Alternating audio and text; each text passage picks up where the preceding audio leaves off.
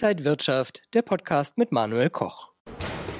Die Inflation in den USA hat sich weniger stark verlangsamt als zuvor erwartet. Einigen macht das jetzt Sorgen, auch in Bezug auf die Zinsen. Wie könnte es da jetzt weitergehen und was bedeutet das alles für Anleger? Das besprechen wir heute hier an der Frankfurter Börse.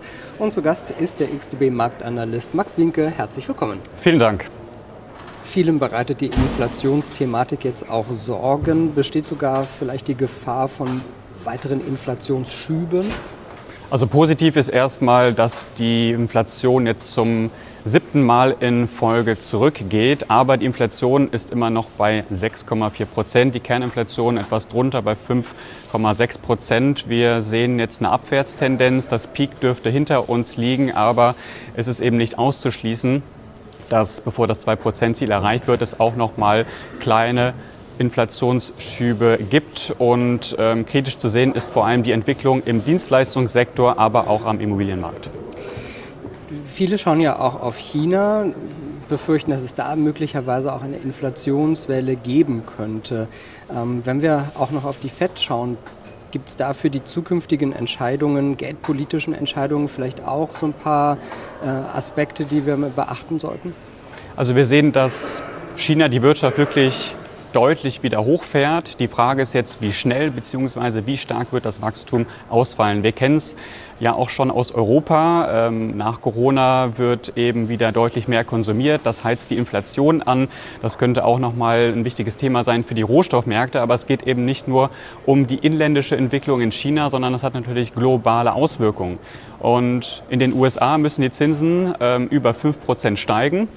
Wie stark wird aber dann davon abhängen, wie die nächsten Daten ausfallen. Also wir haben ja nach wie vor eine sehr ja, robuste Wirtschaft, das heißt eine Rezession ähm, könnte man möglicherweise vermeiden. Der Arbeitsmarkt ist auch stark und das ist eigentlich gut für die FED, weil sie mehr Handlungsspielraum hat, um die Inflation zu bekämpfen. Ähm, bedeutet aber auch andererseits, dass es eben einige Jahre dauern könnte, bis dieses Ziel von 2% dann auch wieder erreicht werden kann. Wir haben ja die Märkte gesehen, die wahnsinnig gestiegen sind seit letztem Jahr September. Jetzt hat man das Gefühl, es läuft eher seitwärts, auch wenn der DAX am Donnerstagmorgen wieder positiv gestartet ist. Sind Wall Street und DAX momentan eher so in so einer Seitwärtsphase?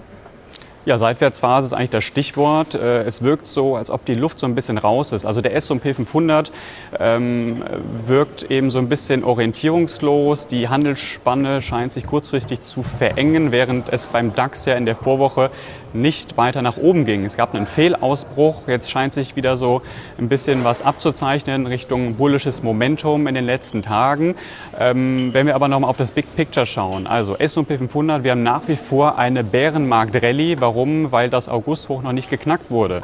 Äh, der Markt ist sehr gut gelaufen kurzfristig, aber da fehlt eben noch einiges, um einen Bullenmarkt zu starten, äh, was wiederum bedeutet, wenn der Markt glaubt, dass wir in eine Rezession rutschen oder ja, die Wirtschaft deutlichen Schaden nehmen könnte, dann äh, ist es bald an der Zeit, für die Verkäufe aktiv zu werden, während wir beim DAX äh, kurzfristig durchaus noch die Möglichkeit haben, uns dem Rekord hoch anzunähern. Vier bis fünf Prozent sind es. Ich denke, das könnte auch eine, ja, ein, ein, ein, äh, eine treibende Kraft sein, dass man versucht, das irgendwie zu erreichen. Andererseits ist der Markt kurzfristig seit Oktober extrem gut gelaufen und ich glaube, dass äh, für die mittel- und langfristigen Anleger in den nächsten Monaten bessere Einstiegsmöglichkeiten gegeben sein könnten. Also ich glaube, glaube, dass der DAX durchaus auch noch mal äh, stärker nachgeben könnte. Wollen die Anleger aber eigentlich die Krisen der letzten Jahre hinter sich lassen und möglichst schnell wieder zu alten Höchstständen zurück?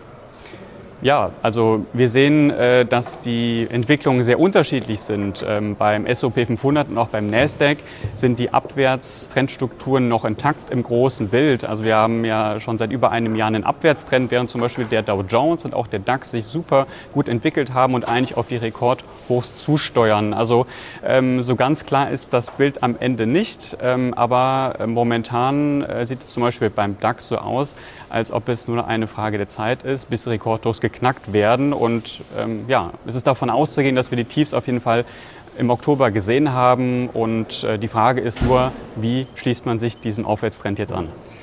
Das ist genau meine nächste Frage, gebe ich gerne gleich weiter. Wie positioniert man sich als Anleger in diesem Umfeld, was vielleicht doch positiv dann aussieht?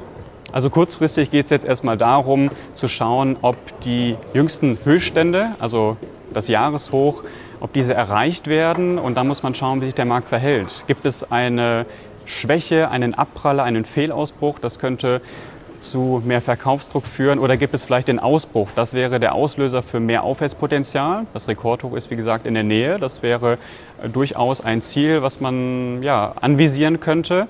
Während wenn jetzt kurzfristige Unterstützungsbereiche in den nächsten Tagen oder Wochen nicht halten sollten, dann könnte man auch durchaus noch mal eine Bewegung Richtung 14.000 sehen.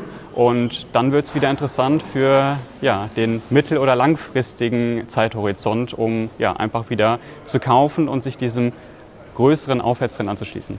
Aber ich höre eigentlich zwischen den Zeilen, wer vorsichtig war und erstmal an der Seite sein Geld geparkt hat, wäre, sollte jetzt eigentlich sich wieder deutlich mehr Gedanken machen, wie man in die Märkte gehen kann.